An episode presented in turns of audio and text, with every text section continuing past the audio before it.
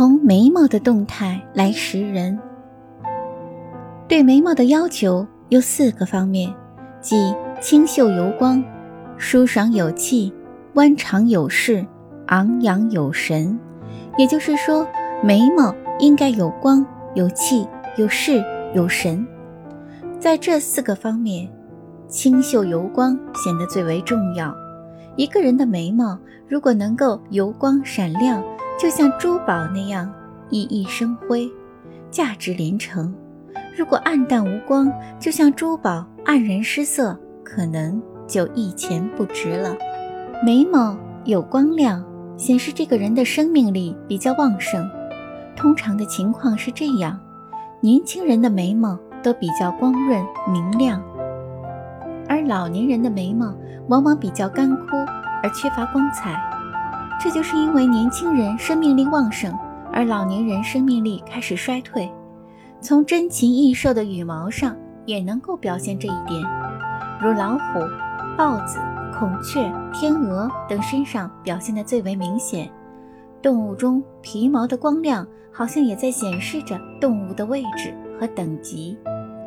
眉毛的光亮可以分为三层，眉头是第一层，眉中是第二层。眉尾是第三层，层数越多，等级越高，给人的印象越好，得到他人的提携越多，成功的可能性越大。因此，人们认为眉毛有光亮的人运气特别好。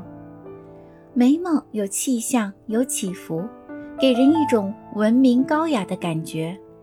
眉毛短促而有神气，也给人一种气势。如果眉毛太长而缺乏起伏，就像一把直挺挺的剑，就会让人觉得过于直白。这种人的脾气比较火爆，喜欢争强好胜，一辈子都是自己把自己搅得不得安宁。如果眉毛太短，甚至露出了眉骨，又缺乏应有的生气，就会给人一种单薄的印象。这种人让人感到不舒服。有人无端的跟这样的人过不去，眉毛长而有势的人会成功。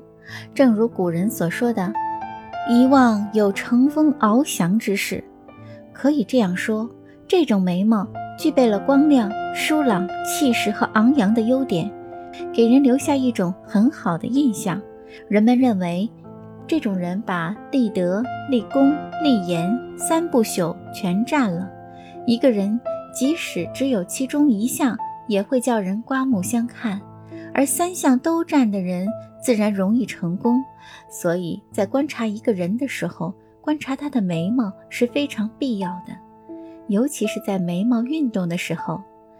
下面让我们具体分析一下，相信这对把握一个人的心理是有一定帮助的。